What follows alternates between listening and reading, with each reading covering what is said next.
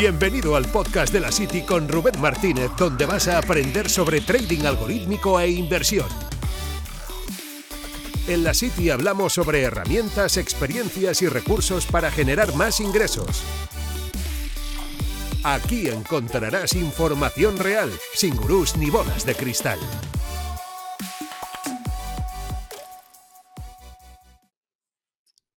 Hoy episodio especial, estoy aquí con Diego Puertas. ¿Qué tal, Diego? Hola, muy buenas, Rubén. Genial. bienvenido, bienvenido al podcast. Tenía ganas de hablar contigo porque eres una de las personas con las que, bueno, que sigo en Twitter, en redes sociales y que comparte muchísimo contenido. Por lo tanto, quiero que, estés aquí porque quiero hablar contigo, quiero que nos cuentes cosillas, quiero que te conozcan también y, que veamos también a un Diego pues más del día a día, ¿no? Vale, perfecto. Vale, pues Diego, cuéntanos un poquillo quién eres em, y qué es un poco lo que haces en tu, en tu día a día.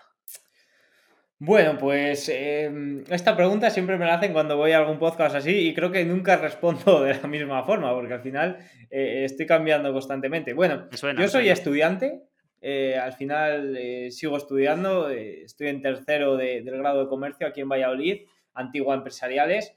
Y bueno, me encanta muchísimo el mundo de los mercados financieros. Llevo ya cerca de cinco años, eh, y eso que tengo pocos. Eh, cinco años a full, Bueno, cinco, los dos primeros un poco más me gusta, no me gusta, conocimiento, empezar a comprender términos, pero llevo ya tres años, tres años, tres años y medio dedicándome mucho, muchas horas y mucho tiempo a, todo esto. Y luego además soy un tío emprendedor que me gustan las nuevas tecnologías, eh, me gusta el marketing, me gusta el tener marca personal, me gusta el mundo de los NFTs, me gusta el mundo de las criptomonedas, que de hecho tengo, estoy creando ahora una empresa de eso también. Entonces soy un tío muy emprendedor, adicto a la incertidumbre, tío, no sé, me gusta un poco moverme, soy un tío muy inquieto. Joder, lo o sea, ¿quién lo diría? Porque al final si, te, si escuchas tu presentación, es verdad que tienes como las cosas bastante claras. Es, típica presentación de persona que ya ha estudiado y que ha hecho algún proyecto. ¿Cuántos años tienes, Diego? 21. Por eso digo, o sea, mm, me llama mucho la atención porque me siento muy identificado contigo también en la parte de, de estar aprendiendo cosas, compartiendo contenido, de, de, estar como ahí en el día a día, ¿no? Entonces, eh, vamos a ver un poco mm, los proyectos que tienes como tal, porque sé que tienes, eh, eh, estás empezando con el mundo de los NFTs, que he visto que he curioseado un poco por ahí, me he documentado, he visto que estabas creando un proyecto, pero cuéntanos más el proyecto que tienes em, en la parte de inversión. Bueno, em, yo como te he dicho, empecé en el mundo de la inversión muy, muy joven. Yo em, hice algo que creo que está muy bien, que es en cuanto acabé bachillerato, o sea, yo de antes de bachillerato, eh, pues con 10, lo acabé con 17, desde los 16, desde que empecé, yo empecé el bachillerato de ciencias de la salud y me di cuenta que eso no era lo que me gustaba. Que a mí lo que me gustaba era la economía, era el mundo de las finanzas. Entonces, mientras estudiaba mi bachillerato, me puse a indagar sobre el mundo de las finanzas, de la economía, los mercados, forex, eh, criptomonedas, eh, por aquel en su día el FOMO de 2017 de las criptomonedas, eh, y empezaba sobre todo a, interesarme ese mundo. Y una vez que acabé bachillerato, hice algo que recomiendo siempre que me habla alguna persona así que esté justo en ese punto de su vida. Eh, hice año sabático, en vez de ir a la universidad de forma directa, me puse a trabajar. Entonces aprendes a ganar tu propio dinero, ves cómo funciona el mundo, el mundo real, porque eh, sales, yo tengo compañeros a la universidad y los veo y no saben cómo funciona el mundo real del trabajo, la vida laboral, porque no han trabajado nunca. Entonces acabas te plantas con 24, 23, 24 acabando máster y, no sabes cómo funciona la vida laboral. Entonces hice eso y me di cuenta, joder, que quería sacar rendimiento o que eso que había estudiado del mercado, de las criptomonedas, de las finanzas, porque antes estudiaba sin invertir porque evidentemente no, no tenía dinero. Con 17 años eh, no tienes nada. Eh, entonces, una vez que empecé a trabajar me di cuenta que eh, tenía que sacar rendimiento a ese dinero. Mm. Y lo que hice fue empezar a invertir y ahí ya fue cuando empecé a invertir, a estudiar, me pasaba horas y horas, incluso 10 horas al día delante de las pantallas, con gráficos, con reportes de compañías y demás. Y fue en noviembre de 2020 cuando ya decidí abrirme una cuenta de Twitter porque yo seguía mucho Twitter, eh, leía muchos tuiteros por, por ahí y aprendía mucho de ellos y dije, joder, pues voy a, voy a obligarme a aprender más enseñándolo, porque al final, no sé si te pasa a ti, Rubén, por no hablar yo todo el tiempo, pero cuando enseñas algo, eh, lo aprendes o lo interiorizas mucho más. Sí, lo, aprendes mucho mejor y aparte muchas veces es como, lo he comentado, que es como que tiras una bola y te devuelven otra. Es decir, tú a veces estás explicando algo o a lo mejor incluso das una formación y luego te dicen, eh, ¿cómo podría hacer esto? ¿Cómo quiero darle una vuelta de, desde otro punto de vista, de otro enfoque, y dices, ah, ostras, pues esto que cuenta es bastante interesante de cara a, a ver que, cómo funciona. Y eso mismo te vale a ti para, para ir poco a poco pues dándole otro enfoque que a veces cuando tú estás aprendiendo algo pues simplemente eh, los coges desde de, tu punto de vista pero cuando lo compartes el punto de vista pues se hace como 360 y obviamente te nutre mucho más. Mm. Sí, así es, estoy de acuerdo contigo porque es eso, te debaten, te hacen alguna crítica constructiva, te preguntan algo y tú, joder, tienes que dar la respuesta. Em, pues eso es lo que hice y empecé, fíjate, empecé en noviembre de 2020 y fue una auténtica locura, la verdad que también me lo curraba mucho, le echaba muchísimas horas, empecé a subir análisis, a, compartir eh, contenido prácticamente a diario y por no decirte casi cada hora. Eh, analizaba acciones, sobre todo criptomonedas también, que me gustaba mucho. Más que criptomonedas, yo cuando hablo de criptomonedas me centro mucho en el proyecto, en lo que hay detrás, más, de, más, en que el, más, que el precio, por así decirlo. Y bueno, pues eh, conocí a mi socio, a Carlos Mata, en febrero de 2021 y bueno, pues nos juntamos y decidimos sacar adelante IPS Financial, que, que ahí está.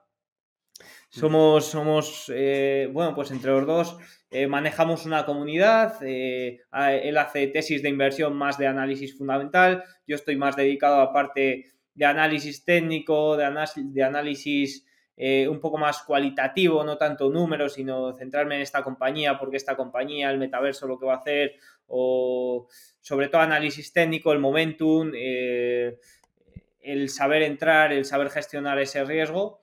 Y bueno, pues ahí eso es lo que, lo que hacemos.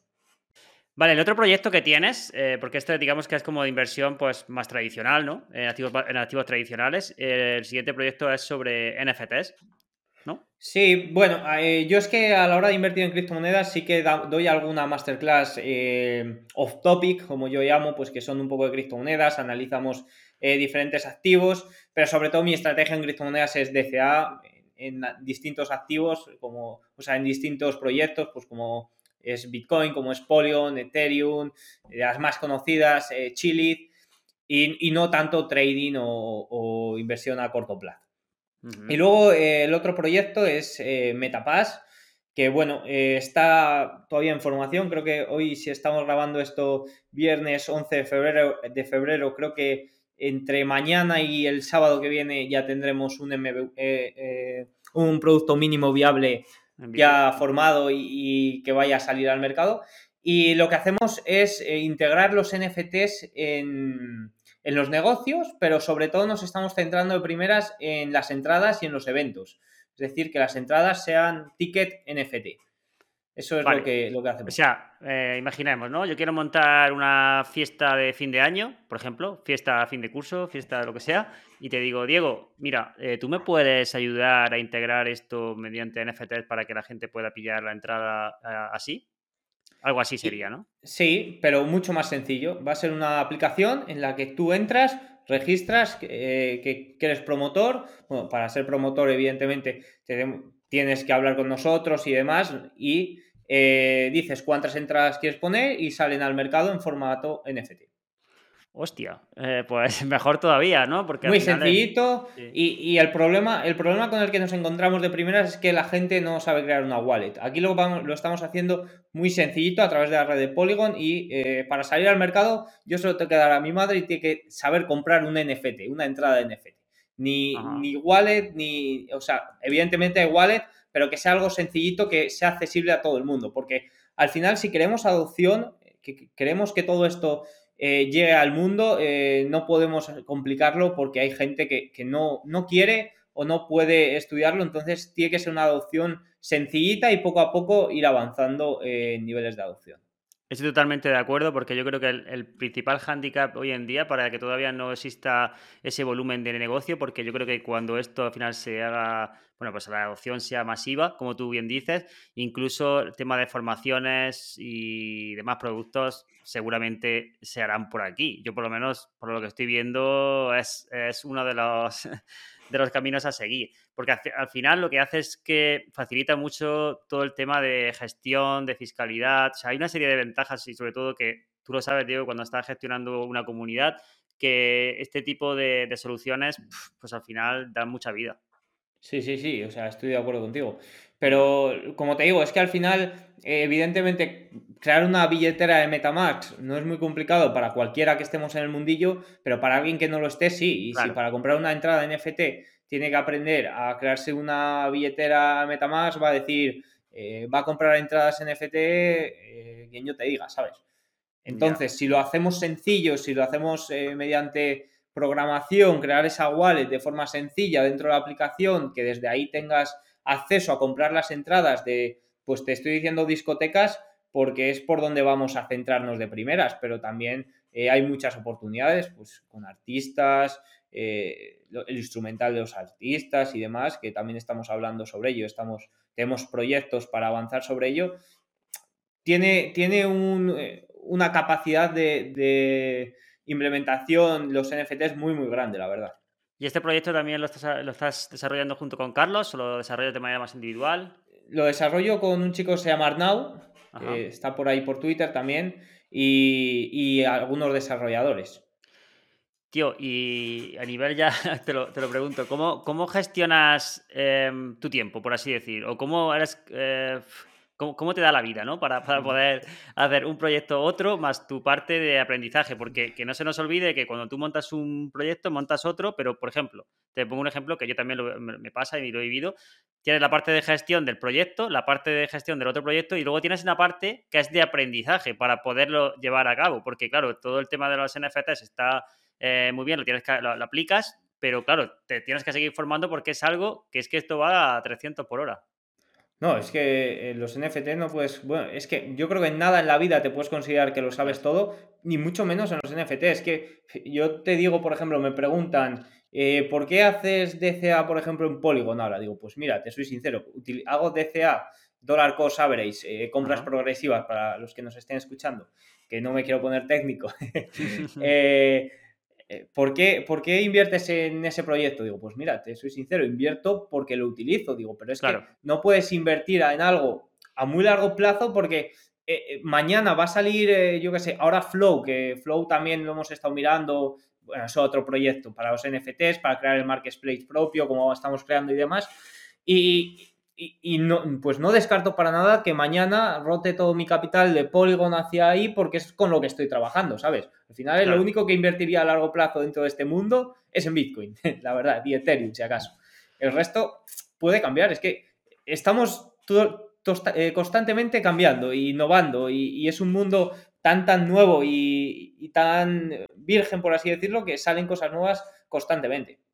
Sí, y al final, un poco con la pregunta, ¿no? De decir que como... Porque es que, claro, uno de los problemas que yo lo he comentado también en el podcast, o uno de los handicaps, porque claro, está muy bien, o sea, van saliendo cosas nuevas, tal, pero es, no sé si te pasa, pero es complicado eh, tener un equilibrio entre mantener el foco y llevar varias cosas a la vez.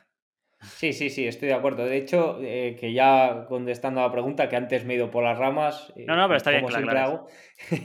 Eh, pues mira, esta pregunta viene justo cuando ayer tuve un poco crisis de decir qué, hago, eh, qué estoy haciendo, porque claro, a mí se me junta que tengo la universidad, tengo como una mini comunidad también que estoy gestionando, una mini comunidad de, de estudiantes así un poco con chispa de emprendedores y demás en el que bueno, pues también grabo un podcast, hemos grabado con gente que viaja por todo el mundo, con pilotos de aviones desde los 20 años, entonces gestionar un poco eso también, el ir a la universidad a sacar tus exámenes, los dos proyectos, pues no te voy a mentir, a veces es duro y como te digo, ayer tuve un poco de crisis de, decir, joder, no sé si, si lo que estoy haciendo va por el camino que quiero o no. Pero bueno, yo creo que al final la forma que tengo de organizarme es, eh, sobre todo, dedico eh, mucho tiempo a los mercados financieros porque no lo considero trabajo, ¿sabes? O sea, es que eso lo hago porque me gusta. El leerme Conference Call, el leerme, pues yo qué sé, si hay un vídeo de YouTube de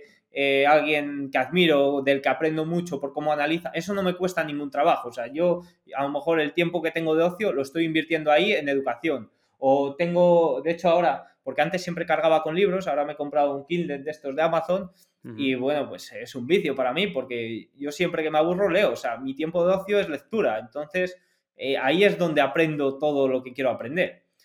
Y, la gestión, pues lo que te digo, como los mercados financieros no considero mi trabajo, estoy constantemente mirando los mercados, estoy constantemente mirando qué sucede, me grabo vídeos mientras analizo, porque esa es otra. A mí no me cuesta mucho trabajo grabarme los vídeos de formación o grabarme los vídeos de análisis, porque es algo que ya hacía para mí, ¿sabes? Es, es ponerme a grabar lo que estoy haciendo constantemente.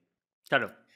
Y luego ya la parte de gestión de Metapass, pues bueno, eh, ahora mismo sí que hemos tenido reuniones con algunos Ventus Capital, eh, Business Angels y demás, pues te tienes que organizar, preparar un poco lo que vas a hablar, eh, cuando hablas con discotecas, con, con, con clientes interesados y demás, pues bueno, te tienes que preparar, pero al final te comento un poco lo mismo. Cuando sucede algo dentro del mundo cripto también me entero, porque estoy constantemente dentro del mundo, ¿sabes? Leyendo Twitter, sigo a gente eh, que está muy dentro de estos mundos, que siempre comparten alguna cosilla, si sale algo nuevo, sigo muchos blogs sobre ello. Entonces estoy siempre informado sobre cualquier cosa que pasa, tanto en los mercados como en, las criptos, y no es eh, trabajo para mí, porque a lo mejor estoy por ahí con decena y tengo el móvil y me sigue mucha gente, si no es alguien que me lo pone, soy yo que lo leo en cuanto abro el móvil y hmm. cosas así, ¿sabes? Sí, que quizás te pasa un poco, un poco como a mí, ¿no? Que eh, no, o sea, no es el trabajo, o sea, no lo ves como un trabajo en sí, pero que a veces es más complicado de gestionar el querer llegar a más cosas y no poder, ¿no? Eh, incluso que, el hecho de, hacerlas, porque hacerlas no te cuesta, porque si a lo mejor eh, pudieses elegir hacer otra cosa, seguirías haciendo eso. Pero sí es verdad que hoy en día, pues como va todo a esta velocidad, a veces quieres eh, más, más, más, más, o sea, ponerte a, seguirlo todo y a veces tienes que decir, no, me voy a centrar, por ejemplo, en los NFTs porque no puedo a lo mejor eh, saber muchísimo o llegar a todo lo que me gustaría llegar en DeFi 2.0 y en NFTs, en toda la parte de acciones, en toda la parte de...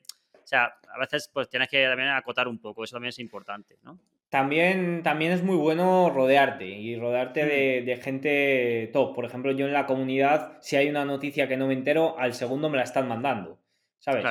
Y dentro de, de Metapass, si hay algo a nivel de desarrollo que no me he enterado sobre Polygon, algo que se puede hacer, porque es que está constantemente sacando cosas nuevas, sacando utilidades nuevas, pues eh, los desarrolladores lo van a poner o, Arnau lo va a poner por el grupo y me entero sí o sí. Lo que peor llevo, tío, es eh, mi parte de obligación o que yo lo tengo como obligación porque es que quiero acabarme la carrera, el estudiar algo que no me gusta, ¿sabes? O sea, lo llevo muy mal porque eso sí que a día de hoy lo considero prácticamente una tortura, el, el tenerme que empollar algo que no, que no me interesa lo más mínimo y que sé que no voy a eh, necesitar, por ejemplo, una crítica eh, constructiva, porque esto lo he dicho allí en la universidad. Eh, me hacen hacer logística, me lo explican a, Excel y me hacen hacer el examen a mano, que digo, joder, me tengo que aprender un tocho de fórmulas, un folio entero de fórmulas que no tiene ningún sentido. Y,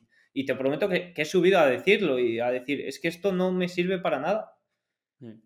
Entonces eso sí que lo llevo peor, pero bueno, es algo que quiero acabar. Bueno, si, te sirve, de consuelo, yo, también estudié economía con, mediante asientos en papel, que luego nunca vas a hacerlo en papel porque hay programas para ello.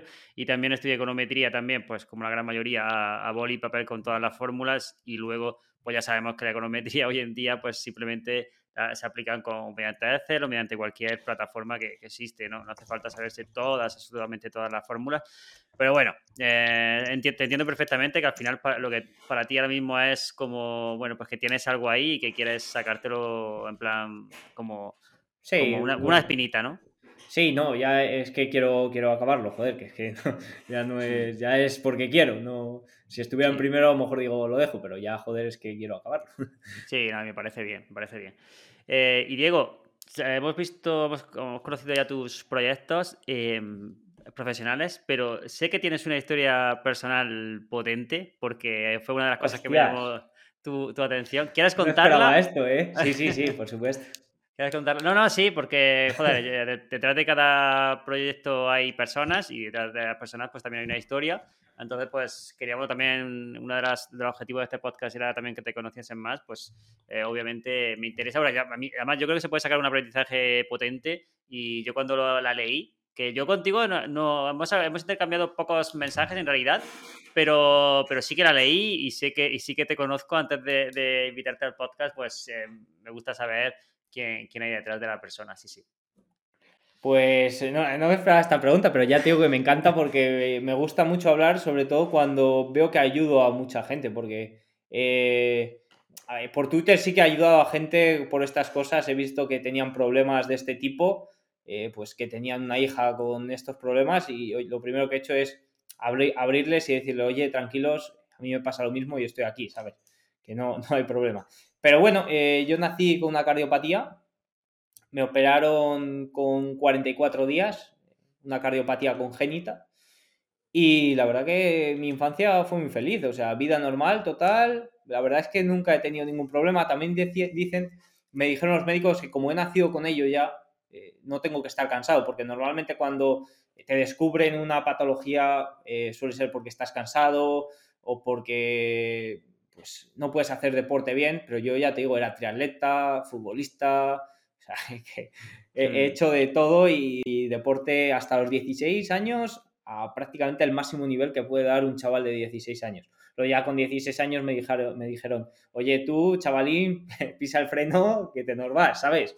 Me dijeron, oye, tampoco, tampoco te pases, porque llegó un punto en mi vida que era triatleta, con 14, 15 años era triatleta y, y futbolista, ¿sabes? O sea, triatleta bien a nivel de Castilla y León y futbolista también bien a nivel de Castilla y León. O sea, era, una auténtica locura. Y ya con 14 años me quité de triatlón y ya me quité de competir en triatlón y luego sí que lo entrenaba, ¿eh? Y sigo entrenándolo, hago mucha natación, que te escuché una historia el otro día que ibas a natación, tú también. Sí, sí. Y, es un deporte que me encanta. Y, bueno, pues con 16 años ya me dijeron, oye, para también el fútbol porque te vamos a operar. Y me, iban a cambiar la válvula, me lo dijeron con 16 y no me operaron hasta los 17, casi 18. Me operaron 10 días antes de los 18 años. Y fue la historia de cómo me, cómo me lo anunciaron fue, un fue graciosa porque yo eh, acababa selectividad, yo sabía que me iban a operar, pero pensaba que me iban a operar a, final, a finales de año, ¿sabes? Ya tenía en mente que no iba a ir a la universidad al año siguiente eh, y pues esperaba que pasara el verano bien, porque oye, pues los veranos con 18 años, pues imagínate cómo son, ¿sabes? Ya ves, sí, y, sí, a tope. y el jueves, eh, acababa selectividad un jueves y ese mismo jueves eh, la llamaron a mi madre que, eh, que iba a ingresar en cinco días, que me iban a operar en cinco días. Y me cambiaron la válvula, tío.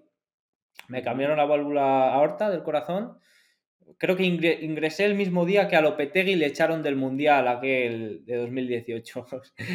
y, y nada, desde entonces, pues eh, la verdad que mi vida es vida normal. O sea, hago muchísimo, muchísimo deporte. Es algo que me, ayuda muchísimo. Salgo a correr, eh, calistenia, no hago gimnasio de pesas fuertes, no hago un poco calistenia y demás, sí pues me gusta, pero evidentemente pesas no, no es recomendable. Y natación, bicicleta y demás, eh, muchísimo. Y bueno, pues desde entonces convivo con el sintrón, que eso es lo que peor llevo, tío. Me da un dolor de cabeza el sintrón, el tener que ir al médico cada X tiempo. Que, que, joder, a ver si me lo hacen de forma automática o me dan un cursito para que me lo pueda controlar yo y demás. Pero el resto, vida normal, tío. No bebo alcohol, no fumo, bebo un poquito vino cuando salgo a comer por ahí, me gusta mucho el vino. Eh, y me cuido muchísimo, hay, tengo que cuidar mucho la alimentación por el sintrón también para que no se altere y también porque me gusta. Y poco más, tío, eso es mi vida de, superación, por así decirlo. ¿Y crees que te ha, ¿crees que te ha ayudado a, madurar eh, más rápido, a tomarte las cosas de otra manera? Sí, sí, sí, o sea, cuando ves, cuando ves que se puede ir todo, en un momento cambia todo, tío sea, sí, sí, yo te lo pregunto porque, porque, porque imagino que será así. O sea, quiero decir, al final eh, estás viviendo una experiencia que, la gran mayoría a tu edad no, no, no está viviendo. Por lo tanto, eso te tiene que afectar también, tanto, bueno, negativamente en el sentido de que anímicamente seguramente, pues, oye, pues no es igual estar disfrutando del verano que tener que pasar por algo así, pero también eh, tendrá su parte positiva de decir, yo me estoy curtiendo, me puedo sacar, una, puedo sacar algo positivo de todo esto. Sí, sí, evidentemente. O sea, yo cuando era pequeño no lo ves, porque evidentemente con 44 días lo que más lo sufren es tu familia y bueno, cuando eres mayor también. Pero cuando eres pequeño no, no tienes constancia de ello, mm. porque eh, lo que, los que más sufren son tu familia cercana y luego cuando te pasa ya más, eh, bueno, no era adulto, pero casi casi, eh, ya siendo un chaval adolescente a punto de, de iniciar todo, pues joder, te das cuenta de, muchas cosas en ese momento. Ahí el momento ese en el que te llevan al quirófano se te pasan mil cosas por la cabeza. Que también lo sufre la familia, por supuesto, pero tú ahí es cuando te das cuenta, ¿sabes? Cuando eres pequeño, cuando acabas de nacer, no te das cuenta. Y sobre todo el, tema de, luego de la recuperación, ¿no? De pues, eh, pues que tienes la parte esa de, que tienes tiempo para pensar también, ¿no? Hmm. Sí, claro, evidentemente la recuperación, yo daba paseos, no podía hacer deporte. Estuve, lo que pasa es que yo me recuperé muy rápido, tío. Al final, al ser un chico tan joven que siempre he sido deportista y demás, yo creo que eso ayudó y yo me operaron el 13 de junio y creo que el, el 5 de septiembre, es que lo tengo, vamos, yo memoria tengo bastante y, además que de esas cosas me acuerdo, pero el 5 de septiembre ya hice mi primera carrerita así, salir un poco a trotar ya volviendo un poco a la vida normal. Y luego ya a últimos de septiembre ya empecé a trabajar, encontré mi primer trabajo, eh, no, no, era un trabajo de, ordenador, era de peón agrícola por aquí, o sea que ya estaba plenamente recuperado. Y desde entonces ya te digo, ningún problema, más que el sintrón que a veces se me altera y demás, pero poco más. Pues brutal, brutal.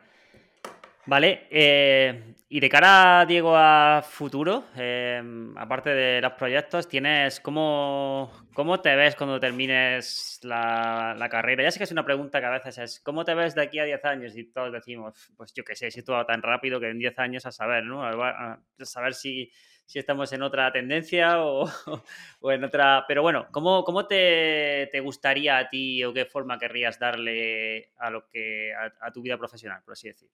Eh, pues em, espero que esté ligada mucho al mundo del startup, al mundo de los mercados financieros y en general al mundo del emprendimiento, también con otros proyectos un poco más tradicionales, un poco más que no tengan tanto que ver con la tecnología, sí que tengan que ver con la tecnología, la innovación, pero no tanto en lo digital, ¿sabes? También me gustaría emprender proyectos eh, de otro tipo, pero vamos, sobre todo yo creo que estará ligado a startup, a innovación, me gustaría muchísimo eh, poder ayudar, si en un futuro mis proyectos van bien, a nuevos proyectos, me gustaría mucho seguir ligado al mundo de los mercados financieros, no sé de qué forma, pero seguramente que siga ligado al mundo de los mercados financieros y creo y quiero que vaya un poquito por ahí. Supongo que acabará la carrera. Eh, la verdad que estaba interesado en hacer algún máster, no sé si un MBA o salir eh, un poco de España. Bueno, salir mucho de España mm, me costaría, pero eh, conocer un poco mundo también me parece interesante. Y Diego, para ir terminando, algunos libros, recursos, vídeos, algo que te haya marcado así recientemente que tú digas, ostras, pues vi esto y a raíz de esto, oye, esto muy interesante, me cambió un poco el enfoque. ¿Hay algo, algún libro, algún vídeo en YouTube o algún recurso así para personas que a lo mejor no están escuchando que diga, pues por aquí puedo empezar o por aquí incluso puedo avanzar?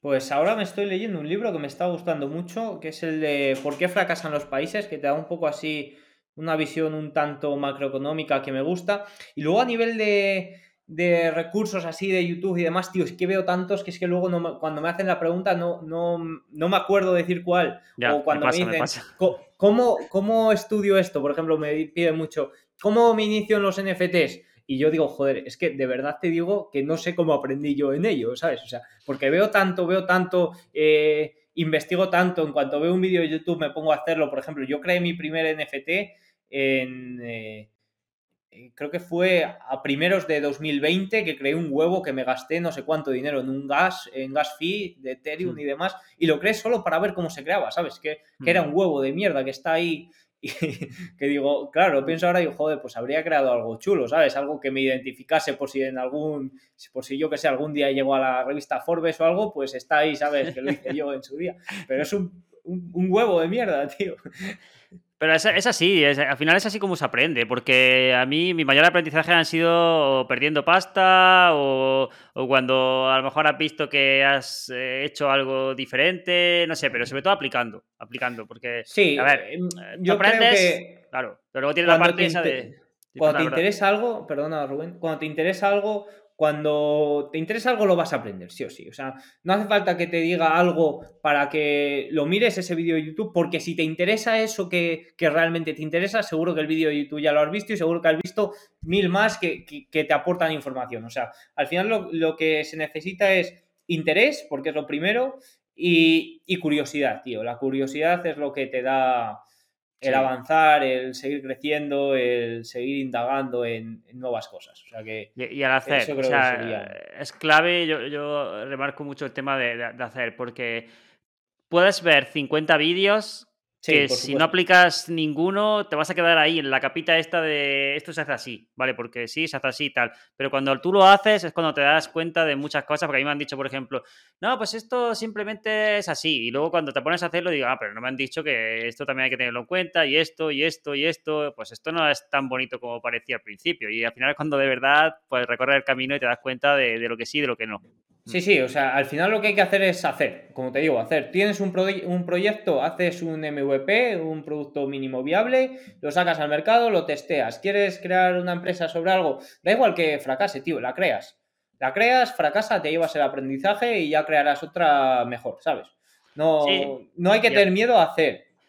Y a veces eh, está muy bien por eso mismo, porque por ejemplo, ¿no? Tú creas un, puedes montar un proyecto de, algo que a lo mejor tenga que ver con los NFTs, por ejemplo, en este caso, que para, entradas, pero quién sabe si a lo mejor eso no te acaba derivando en otro proyecto que. Mm, no, es que ya me está pasando, tío. Claro. Claro. claro, ahora vemos, eh, pues yo qué sé, pues yo estoy muy puesto en el mundo y digo, joder, pues es que ya que tenemos esto desarrollado, porque a partir de esto que tenemos desarrollado ya, el marketplace y demás, hay un mundo, o sea, lo podemos derivar a la parte de músicos para el instrumental. O, joder, y si ya tenemos la base de esto, ¿por qué no cambiamos y hacemos otra sección dentro de la compañía, dentro del proyecto de DeFi, de, tal? Entonces, es algo que, está constantemente cambiando y que hay oportunidades por todos lados, tío. Y, sin, sin, dar el primer paso de, lanzarnos a buscar desarrolladores y a crear eh, lo de Metapass, lo de los NFTs, no tendríamos las opciones que tenemos ahora de cambiar o de rotar o de eh, añadir a mayores estas cosas. O sea que al final, hacer eh, siempre suma y es el primer paso para seguir haciendo. Pues es admirable, la verdad. Eh, tienes 21 años, mm, dos proyectos, estás haciendo cosas, compartiendo contenido en redes sociales, estás estudiando la carrera. Bueno, la verdad que, yo creo que muchas personas eh, podrían, eh, bueno, pues verse aquí reflejada, la verdad, y que al final el tiempo es limitado, pero está claro que, se puede explotar. Por lo tanto, genial, Diego. Eh, si nos quieres comentar algo más para terminar, pero por mi parte, un placer que hayas estado aquí. espero que pronto te pases de nuevo para comentarnos cómo van tus proyectos y, y que podamos echar otro, otro café aquí en la City. Nada, poco más que comentar, Rubén. Un placer, el placer es mío, ya te digo. Gracias por escuchar este podcast. No olvides suscribirte para recibir más contenido. Nos vemos en la City.